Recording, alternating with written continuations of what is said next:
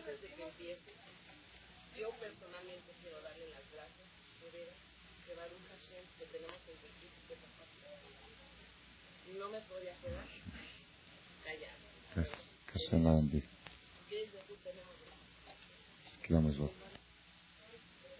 Que Cobal Berazón. Amén, amén, amén. Que sea aceptado en el Shamaim. Baruhata Dunayr and Holancha Kornya Vidwano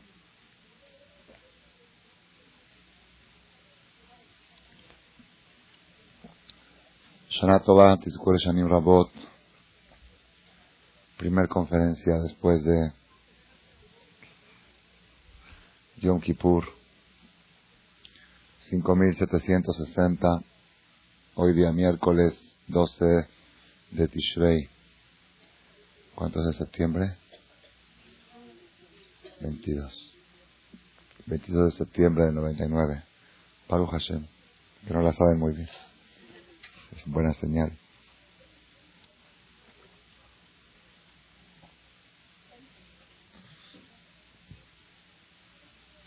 ¿Qué debe de sentir? ¿Qué debe de sentir la persona un día después de Yom Kippur? Aparte de que está a punto de dar a luz Beshatova, ok, en cualquier momento que sea, con Berajá, con Etzajá. ¿Qué debe sentir la persona después de Yom Kippur?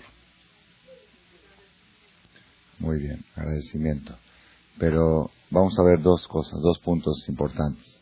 Primer punto,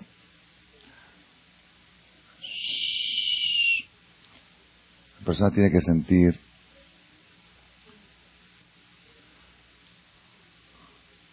en Kippur nosotros pasamos una tintorería del alma, un lavado a seco del alma.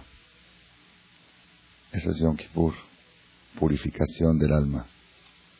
El alma estaba manchada con faltas, con pecados. Y Akadosh Baruj con su gran favor, como dice el Pasuk, como dice el Pasuk, kashanim, adumim kashanim, si estuvieran vuestros pecados, si estuviesen vuestros pecados tan rojos como la púrpura, kasheleg y albino, como la nieve, blanquearán. El Cohen Gadol ponía una cinta de color rojo, la amarraba en un mástil y después que hacía todo el proceso del sede de la boda, en un momento se convertía el rojo en blanco. Esa era la señal de que se borraban los pecados de Israel y estaban blancos, estaban limpios, estaban pulcros, impecables. Entonces, si alguien me pregunta, perdón, no acostumbro a tomar la clase, pero la voz ahora no está respondiendo tan bien. Si alguien me pregunta qué hay que sentir un día después de Kippur, yo digo que hay que sentir más o menos cómo siente una novia después de ponerse su vestido de novia cuando faltan unas horas para la boda. Y le traen un chocolate, ¿cómo lo come? Sí, ¿verdad? y le traen una copa a tomar y lo toma así, ¿verdad? ¿Por qué? Un traje nuevito, recién estrenado. No se vaya a manchar. Cualquier persona cuando estrena algo, un vestido bonito, si es más, si es de color claro todavía, está impecable. Si no vaya a ser la primera mancha, no vaya a ser, está uno así caminando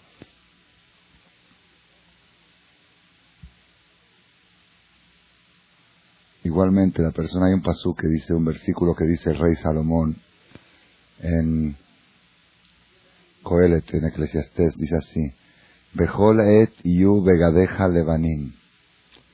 Todo el tiempo trata de que tu ropa esté blanca. Beshemen al rosheja al y aceite sobre tu cabeza que nunca falte. No voy a explicar la explicación sencilla de esto, pero mi maestro, la viuda de Escrita, dijo el nombre de su papá, Jame Jacob Ades de Gestadik Kadosh Libraja, que lo dijo en nombre, no me acuerdo de otro Jajam, Mekubal, dijo así. Todo el tiempo tienes que caminar con tu ropa blanca, como si fuera que tienes una túnica blanca impecable, como el vestido de novia, y como si fuera que llevas una cubeta de aceite arriba de la cabeza. ¿Ok? Imagínate ropa blanca y cubeta de aceite. Y no se tiene que manchar. ¿Cómo tienes que caminar? Como malabarista. Esa tiene que ser la sensación después de Kipur. Después de Kipur la persona tiene que decir, tengo la Neshama, tengo el alma tan limpia, tan blanca. Y si de repente alguien te habla para un chisme, si dejarán, voy a hacer el primer razonará después de Kipur. Tengo el alma limpia, de dejarla después.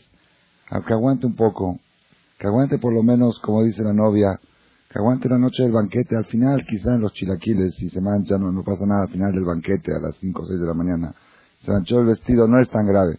Pero durante el banquete, durante los bailes, ¿ah? ¿Cuánto dura el banquete de nosotros? Nosotros nos casamos con Dios en Kippur. Es Beyom Hatunato. La Gemara dice Beyom Hatunato es Yom Kippur. ¿Por qué? Porque nosotros en realidad nos habíamos casado en Shavuot, en Matan Torah, pero como hicimos el pecado del becerro de oro, Dios se rompió en las tablas, entonces el matrimonio no trascendió. Moshe Rabbeinu tuvo que subir a pedir perdón. Dios quería divorciar a Israel, como un decir, destruirlos, tuvo que pedir perdón. Y tuvo que volver a pedir otra vez las segundas tablas. Las segundas tablas las bajó en Yom Kippur, que si en Yom Kippur se confirmó y se concretó el matrimonio del pueblo de Israel con el Creador. Entonces, ya que estamos casados con Dios y estamos vestidos de blanco, hay que, hay que aguantar el vestido blanco lo más tiempo que se pueda hasta que acabe el banquete. ¿Cuándo acaban los bailes del banquete? ¿Ah? Con Dios. Acabando sin Torah.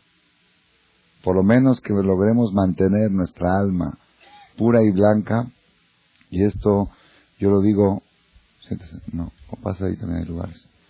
Yo digo también que la persona pero puede usar esto como una estrategia contra el. Si el le dice a uno, vete a comer una torta de queso, ok, en la calle, entonces, ¿qué tiene que decirle uno?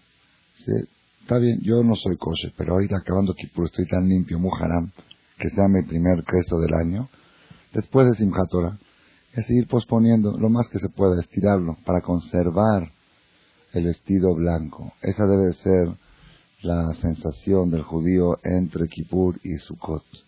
Buscar la manera, yo lo contesto ayer, pero me dejó a mí mucha impresión cuando era chiquito, cuando era niño, a los ocho años o nueve años. Para nosotros Kippur era algo impresionante. Eh, íbamos al templo, pero ahí íbamos de veras a rezar desde los nueve años. Nos daban premios, motivaciones, junto con todos los grandes, había como 70 niños contestando amén y pidiendo amén. Era una, una inspiración muy fuerte, todos llorábamos desde chiquitos así. Ya llegábamos acabando, que no entendíamos, ¿no? Que era ni nada, pero había que llorar, pues se lloraba. Había un, un hazán que tenía, un hazán que tenía en el libro, decía, aquí se levanta la voz, aquí se llora, aquí se esto, ok, todo, como es parte del, parte del ambiente del, el, Rav Vital dice que la persona que no se le salen las lágrimas en Rosh y Kippur, hay que checar si su alma tiene raíz buena, raíz judía. Un alma natural. ¿Quién no se le sale las lágrimas en Kippur? Ya terminando Kippur, vamos a la casa felices, todos a cenar la cena de acabando Kippur. Yo era niño, era el mayor de la familia, éramos varios hermanos. Estábamos cenando y yo hice una travesura, agarré un pedazo de pollo, del pollo que hice mamá, después que comí del hueso del pollo, me salí al balcón y se lo aventé a un coche. Niño de nueve años. Cuando regresé al balcón me dice, mamá, ¿qué hiciste? Y yo estaba así, me dice, el primer haram después de Kippur. Así me dijo. Y me traumé. Me traumé. Dije, tiene, acá, me acaba de salir de Kippur. Tienes una hora limpio y ya hiciste tu primera travesura. Me sentí tan mal, tan mal, que al próximo año Dije, ya no voy a aventar huesos a los, a los coches. No, voy, a, voy a durar más tiempo sin aventar. Es un ejemplo, pero fue, fue buena, buena forma de, como que la persona tiene que después de Kipur decir, voy a hacer mi primer haram, mi primer lashonará, mi primer taref, mi primer pleito con mi marido, mi primer eh, problema. Ya, no quiero, voy a tratar de vivir tranquila, lo menos posible, voy a posponer después de Simchat los problemas. Que acabe el banquete, que acaben, que lleguen los chilaquiles, los bailes de la, de la boda, los bailes de Simchat Torah, Sukkot, todo eso que pase, tratar de conservar lo más que se puede. La Gemara dice sobre el Pasuk en la Torah, Olkachtem Lahem Bayom Arishon, tomarán ustedes el día primero, dar el etrog, el lulav, pregunta la Gemara, ¿acaso el lulav se toma el día primero? ¿El lulav y el etrog se toma el día primero? No se toma el día primero, se toma el día 15 del mes. El día primero fue el shofar. Entonces, ¿cómo dice la? Tomarán ustedes el día primero. Dice la Gemara, primero, Rishon Leheshbon Abonot. Primero, para la cuenta de los pecados. ¿Por qué? Si la persona en Kippur sale limpio de pecados, limpio totalmente. Esperamos que Hashem haya aceptado nuestra, nuestro vidú, nuestra confesión, nuestro arrepentimiento, nuestra teshuvah. Sale uno limpio. Dice, y entre Kippur y Sukkot, está cada uno ocupado en armar la sukkah, en conseguir el lulav, en cocinar para la fiesta. ¿quién tiene tiempo de hacer haram? Así dice la Gemara. ¿quién tiene tiempo de hacer haram?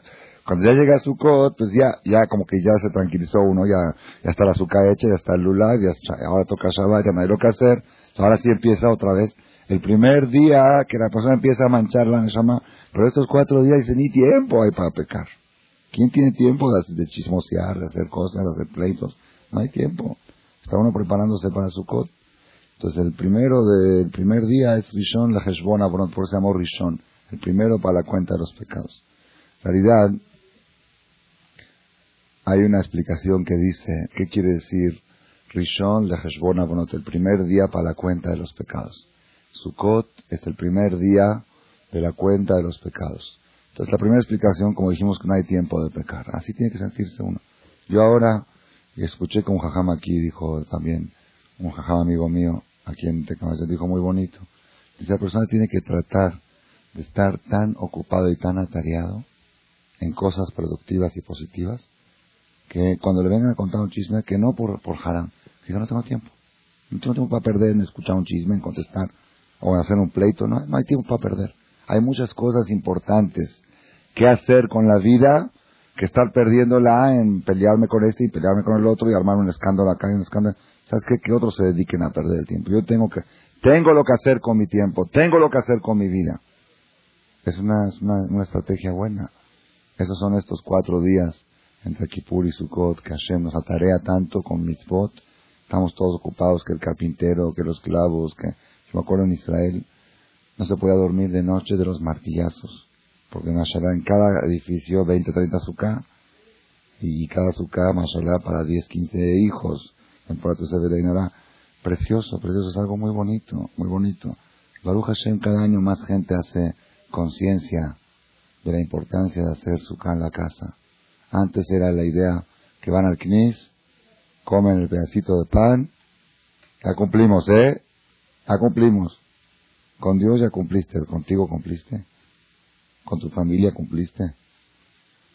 No sabemos nosotros, no tenemos idea la huella positiva que deja en el corazón de nuestros hijos la azúcar en la casa. Si supieran los padres cuántas terapias se ahorran teniendo azúcar en la casa. Cada día que estás en azúcar te ahorras tres, cuatro visitas a psiquiatras. La influencia que deja a psiquiatras. No dije que, que agarren el dinero, que agarren el dinero que usan para pagar a los psiquiatras que compren la madera para la azúcar y las palmas y les queda cambio. Les sobra. La azúcar, aparte de todo, el, yo me acuerdo de mi papá Shihie, aún en casos de que no íbamos a estar en la casa en su cota, hacía azúcar. en la casa tiene que haber azúcar. Es parte de la educación, así como tiene que haber mezuzá en la casa todo el año, tiene que haber ocho días al año azúcar. Es- eso se le, se le mete a los, lo maman, lo respiran. Baruch Hashem, cada año más gente hace conciencia, principalmente en Tecamachal, porque hay más posibilidades, jardines. Baruch Hashem me dio, me impresioné mucho, me dio mucha alegría cuando vi desde el balcón de arriba, vi el vecino de al lado, que armó su sucá por primera vez, en 6, 7 años que somos vecinos. Y no son gente nada, nada cerca de, digamos, de, así de Shabbat y de eso. Y armaron su sucá y preciosa, mejor que la mía, hasta nos dio envidia, ya queremos hacer nosotros una mejor. Mis hijos dijeron, papi, ¿ya viste la sucá del vecino? Eso es algo, es algo, yo les digo una cosa, la persona puede garantizar muchas familias se salvaron de asimilación por la azúcar. Porque los papás hacían tanta fiesta del azúcar y la adornaban tanto y la hacían tan alegre el tema del azúcar que cuando llegaba los hijos se habían alejado de toda la religión, pero esa costumbre la respetaban. Y de repente decía, ¿cómo voy a meter a mi amiga Goy al azúcar? No la puedo invitar. Cuando no la puedo invitar, tiene que ir solo al azúcar. Va al azúcar solo, la amiga Goy se enojó porque no la invitó, se separaron. Muchos casos de estos hubo. La azúcar tiene una fuerza en todos los niveles, en el nivel más bajo de religión y en el nivel más alto. En el más bajo, para conservarse judío, y en el más alto, para conservarse como judío alegre. ¿De qué vale un religioso triste? Más vale una persona alegre sin religión que triste con religión. ¿Por qué? El triste con religión hace Hilul Hashem. Es un mal ejemplo de la religión judía. Cuando una persona ve a una persona religiosa con la, con, con la moral baja, con el humor bajo, y dice, ya ves lo que le hace la religión, ya ves cómo está, está asustada, está miedosa. La persona, su cote es la oportunidad para lograr el instrumento más poderoso del éxito. El instrumento más poderoso del éxito en la vida es la alegría, la simja. Sukkot es Zeman Simhateno, así lo decimos en la tefilá de Sukkot. Baruch Hashem este año les doy, la noticia que acabando Kippur, media hora después, ya teníamos aquí los primeros libros de Sukkot Shem Tov, el Mahzor, qué es la Sukkah, qué es el Lulav, qué hay que decir a la entrada de la Sukkah, qué son los siete invitados, los Suspizin, qué son las vueltas que se hace con el Lulav en el Beta Knesset, qué es en el Sefer Torah, Simchat Torah, que se da vuelta a la Teba, qué se dice, la primera es Abraham vino, la segunda Yitzhak, qué hay que pedir en cada vuelta del Sefer. La persona tiene que aprovechar estos ocho días de Sukkot para acumular Simha, Zeman Simhateno. ¿Qué es Simha?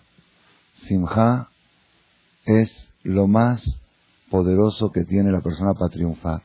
Una persona alegre tiene el camino allanado al éxito en todos los sectores, ya sea en su matrimonio, ya sea en la educación de sus hijos, ya sea en, en todo, hasta en conservar las sigires.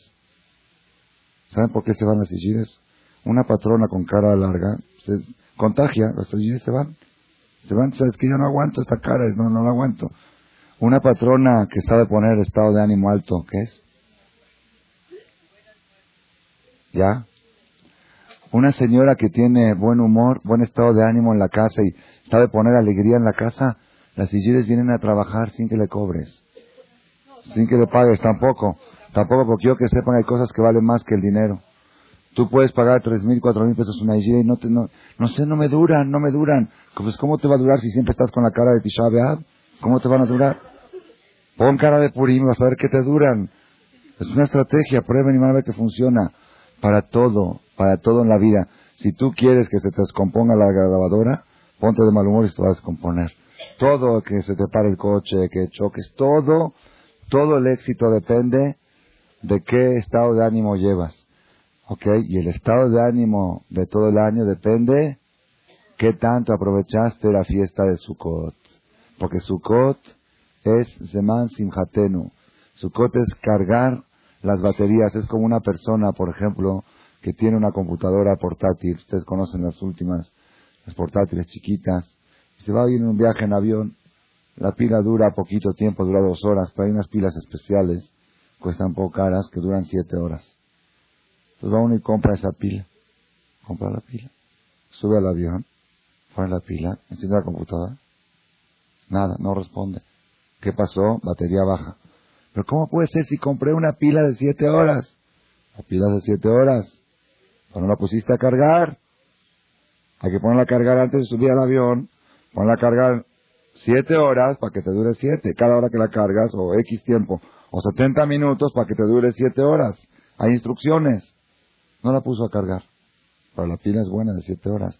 Todos nosotros tenemos, la Neshama es la pila, es la batería para luchar todo el año. Lo que yo me dice, oye, yo tengo Neshama, pero no la siento. Pues no la cargaste, no la pusiste a cargar. O uno la pone a cargar 10 minutos. ¿De cuánto le dura? Una hora. La pones a cargar 20 minutos, te dura dos horas. Depende del tiempo que la cargaste. Hagasukot es ocho días de conectar nuestra Neshama, ya que está el alma limpia y pura, ya que la pila está limpia de discordias y de basuras que obstruían la conexión, no se podía conectar. Ahora que ya estamos limpios, podemos conectarnos con el Creador. Nos conectamos con el Creador ocho días seguidos a través del azúcar y del lulab. Esa conexión hace que se te carguen las pilas para que durante todo el año puedas estar alegre hasta el próximo Sukkot. Y como este año necesitamos un año de 13 meses, es un mes más, porque es bisiesto. Entonces tenemos que estar más tiempo en azúcar para cargar la pila que dura un poco más. Si es un vuelo de 7 horas, cargas siete. Un vuelo de 8 horas, para que te dure 8 horas la, necesitas más tiempo. El avión, para que le dure más tiempo el vuelo, tiene que cargar más gasolina. Moray Botay, esto es, esta es la oportunidad que tenemos. Primero que todo, salimos de Kippur con la Neshama limpia, pulcra, el vestido de novia blanco. La persona tiene que decir, llega el marido de mal humor o algo, ¿sabes qué? No quiero haram, no, haram manchar la Neshama tan bonita con un pleito después de Kippur. Después de Kippur no va a ser un pleito. Después de Kippur no va a ser un chisme. Después de Kippur no va a ser un haram. Después de Kippur no va a comer un taref. Después de no voy a cuidar blanco lo más que dure, que dure un tiempo, que dure lo más que se pueda. Yo sé que no voy a poder conservarla todo el año, es muy difícil. Un vestido de novia blanco lo puedes conservar siete, seis, siete horas. Ya después, si lo usas todos los días, pues te va a manchar. Yo sé que al final se va a manchar, pero que dure, que dure más tiempo. Eso es uno. Y dos, y dos, saber que llega en una fiesta que es una, es una oportunidad única que Hashem nos da una vez al año de podernos ahorrar todas las visitas a los psicólogos y a los psiquiatras. Todo el tema de la angustia, todo el tema de la depresión se puede resolver en Hagasukot. Prueben ustedes, inviten a gente que sufre de depresión, invítenla a su casa, a su casa y traten que se quede mucho tiempo ahí adentro. Traten lo más que se pueda durante la comida y después, y tomen un café ahí juntas y platiquen juntas ahí. Así es la mitzvah de Sukkah. La mitzvah de Sukkah es Basukot, Teshevu, Shivat, Yomim. En Sukkah habitarán siete días. Claro, la obligación, obligación, obligación es cuando comes pan. Nada más. Si no comes pan es obligación. Pero la ideología de la mitzvah, ¿cuál es? Habitar la Sukkah siete días. ¿Qué es habitar? La Gemara dice que es habitar Ogel Basuka, Shote Basuka, Yashem Basuka o Metayel Basuka. Come en la azúcar, bebe en la azúcar, duerme en la azúcar y pasea. Cuando se le antoja, hoy vamos a salir a pasear, vamos a pasear. ¿Dónde paseamos? Vamos a la azúcar a pasear. Ah, qué familia, qué bonito. Mira qué bonitos cuadros que hicieron mis hijos, mira qué bonitos adornos que colgamos. Y ver las palmas. Dicen que ver las palmas de la azúcar trae alegría, uno no sabe cómo. La categoría, la fuerza, la energía que tiene la azúcar es impresionante. Todo lo que yo les pueda decir a ustedes durante una hora, hora y media, me quedo corto porque yo mismo no llego a alcanzar el nivel. El Zohar Kadosh dice que la azúcar es, el techo de la azúcar es sombra de fe, silad y menutá. ¿Qué dice sombra de fe? La persona nutre su fe cada segundo que está en la azúcar, refuerza su fe. Y la fe es la fuerza de la persona para luchar en la vida. Cada vez que tiene un problema tiene que enfrentarlo con fe. Y eso se nutre a través de estar bajo el techo del azúcar. Ustedes saben que todos los viernes a la noche nosotros decimos, cuando llegamos al Kinis, decimos Shalom Alechem Malachim Sharet. Es algo precioso. Shalom Alechem, damos la bienvenida a los Malachim. Bienvenidos Malachim. ¿Por qué? Porque cuando el hombre va al Kinis, dice la Gemara, dos ángeles lo acompañan, dos guaruras lo acompañan del templo a la casa uno a la derecha y uno a la izquierda. Y cuando llegan a la casa y ven que la mesa está servida y la copa de vino está preparada y la botella y todo está en su lugar, y la mujer está bien vestida, arreglada, y todo calmado, y la tele apagada, no hay noticias, no hay nada. Bueno, esa no tiene que estar en la casa, pero aunque esté Shabbat es huelga, está cubierta, está a un lado, y es nada más reunión familiar, y hay paz en la casa. Dice que dos ángeles le ponen sus manos en la cabeza de la persona y le dicen, Besar, aboneja, bejatatjat, jupar. Que Dios perdone todos tus pecados. Se, hace otro kipur cada viernes a la noche. Y le dan verajot, le dan bendiciones. Por eso decimos, Boahem le shalom, bienvenidos ángeles. Barejuni le shalom. Bendígame. Y si Barminan llegan a la casa y ven lo contrario, el viernes a la noche, entonces, ¿qué dicen estos ángeles? El próximo, la próximo Shabbat que sea igual que este. Cada viernes desean que el próximo sea copia del pasado. Por eso siempre hay que cortar la racha el viernes a la noche. ¿Por qué? Porque es copia. Un viernes a la noche es copia del otro. Así trae la semana que hay que tener mucho cuidado. El satán se mete porque si logra hacer un pleito un viernes a la noche, ya tiene garantía que el próximo también va a haber pleito. Entonces hay que frenarlo un viernes, aguantar, aguantar, aguantar, que sea a fuerzas, que sea alegría, y al otro viernes ya empieza otra vez la racha buena. Los ángeles viernes a la noche acompañan a la persona más en imaginarse. Me acuerdo el sábado pasado, Shabbat Shuba, Llegué a mi casa, llegué así contento, Shabbat, Papi, ¿qué orgín tenemos este Shabbat? Casi siempre tenemos visitas. ¿Qué orgín? Dije, traje dos orgín increíbles, increíbles. ¿Dónde están? Dije, ¿no los ven? Aquí están. Shalom Alechem Alaje Ashar. Pasen. Dice, ¿quiénes son los malajim? Dice, ¿y dónde están? Digo, al lado mío, ¿no los ven? No, yo tampoco los veo, pero yo creo que están. Si la Torah dice, y si lo digo todos los viernes, bienvenidos, Malajea Shalom, Boajel de Shalom, Barejuni de Shalom, Shivtejem de Shalom, es porque están. Dice el Arizal algo impresionante. Dice el viernes a la noche, Arizal es la fuente de la Kabbalah. Hace 400 años, el cabalista, el único cabalista facultado para interpretar el Zohar de la Shimon Mario es Arizal. Todas las costumbres que hacemos nosotros según la Kabbalah vamos con Arizal. Dice Arizal, según la Kabbalah, el viernes a la noche de Sukkot no se dice Shalom Aleichem. ¿Y qué pasó, qué pasó ahora? ¿Qué pasó ahora con los malachim? Dice Arizal, el nivel de la Sukkah es tan alto que los malachim no pueden entrar. No los puedes invitar. No puedes decirles, pasen Malach Mijael, Malach Gabriel, eh, que Mijael quiere entrar y dice, no, a este nivel yo no puedo entrar. Ustedes saben que en Kippur todos los judíos somos como Malachim, por eso nos vestimos de blanco y gritamos Baruch Shem Kevod Mahutolo Lambaet. Somos como ángeles, no comemos, no bebemos, no tenemos ningún placer físico y estamos parados todo el tiempo como los ángeles rezando. Somos como ángeles, así se llama, es un pueblo que son como ángeles en Yom Kippur. En Kippur somos como ángeles. En Sukkot ya estamos arriba de los ángeles. Ellos ya nos ven así. Si no, oye, ya no, hasta aquí pues. Entonces, ¿cómo le voy a decir? Si le digo a un invitado, Boahem de Shalom, y no puede entrar, lo estoy ofendiendo. ¿De qué me estás ofendiendo? ¿Te estás, ¿Te estás burlando de mí? Tú sabes que no puedo entrar. ¿Para qué me dices Boahem de Shalom? Shalom Alechem. No pueden entrar. Pregunta a la moral Miriam Uspizin. Uspizin no son ángeles. Uspizin son patriarcas. Ellos están a nivel más alto que los ángeles. Una persona, un ser humano, tiene un potencial de llegar a un nivel más alto que los ángeles a nivel que ellos lo envidian. ¿Por qué? Porque el ángel no tiene superación. ¿Por qué no tiene superación? Porque no tiene retos, no tiene yeserará, no tiene cuerpo, no tiene superación. El ángel Dios lo creó como es y como es, es. No puede subir más.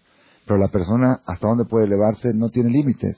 Por eso lo envidian. Los ángeles envidian a la persona. Todo el año no lo envidian, ¿por qué? Porque lo ven, cómo se comporta, dicen, qué bueno que no somos, que no somos personas, mira qué, qué cosas están. Pero en Kipur, que ya están pulcros, impecables, y salen de Kipur y se meten en la azúcar, ahora sí ellos, ellos nos envidian. Y dicen, mira, no podemos ni entrar a este lugar. Yo no quiero entrar ahora en detalle, no vayan a hacer tampoco un pleito. Si el marido quiere decir Shalom Alejem, que lo diga, ¿ok? Más vale que lo digan a que haya un pleito, ¿ok? Pero hay hay una tradición de Arizal que dice que no se dice Shalom Alejem la noche de Sukkot. Y, y casualmente en ningún Mahzor de Sukkot aparece el Shalom Alejem. Aparece. Yo lo busqué, apareció, no aparece. Y yo consulté ahora que dice el mío, le pregunté a un jajam si lo pongo o no lo pongo. Me dice, mira, yo lo digo, así me dijo el jajam. Yo lo digo, un jajam importante de México.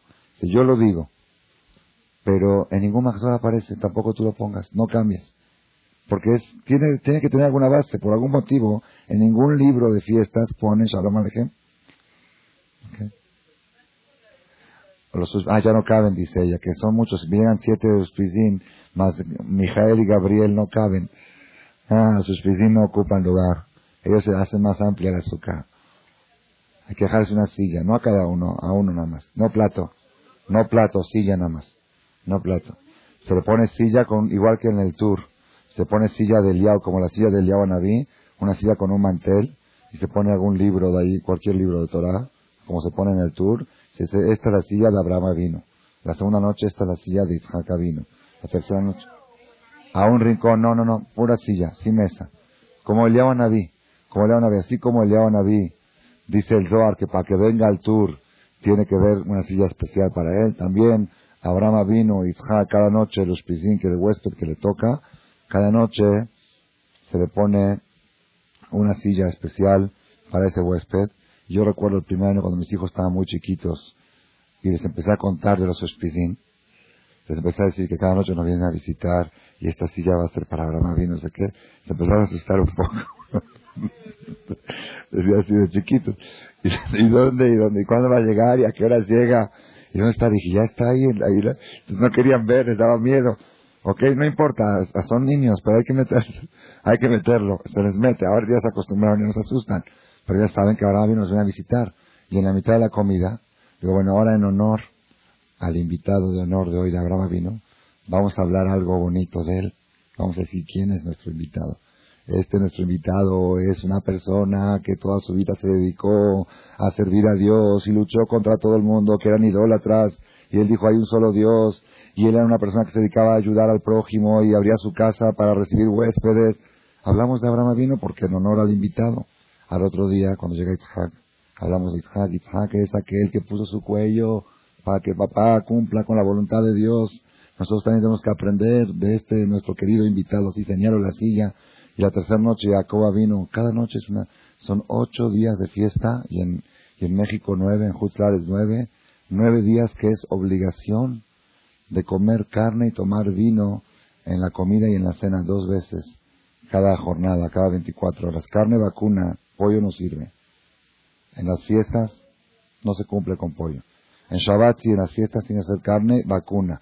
¿Por qué? Porque es dejer, recuerda los korbanot que se hacía en el Beta La persona tiene que comprar estos días carne vacuna o comprar pastrame, pastrame que es de carne vacuna, y poner en cada ciudad, junto con cada plato, poner una porción de un kazay de pastrame para que cumpla con la mitzvah de comer 30 gramos de carne y un revit de vino en cada ciudad. La mujer está exenta de tomar vino, puede tomar jugo de uva, pero los hombres no cumplen con jugo de uva. Tienen que tomar vino del de Purim, Vino que emborracha, vino embriagante. Ah, desayuno nada más, no, y no de Shabbat, desayuno de, de las nueve de la mañana. La comida principal y la cena, carne, carne.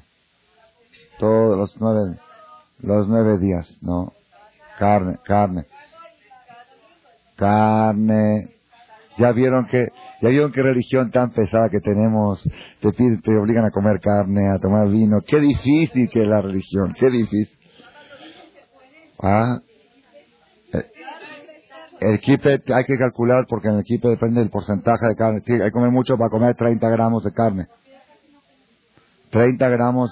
Por eso le estoy recomendando, estoy recomendando que compren, que compren pastrame o que hagan cuaisat, algo así, que lo rebanen y que pongan con cada plato una rebanada de carne.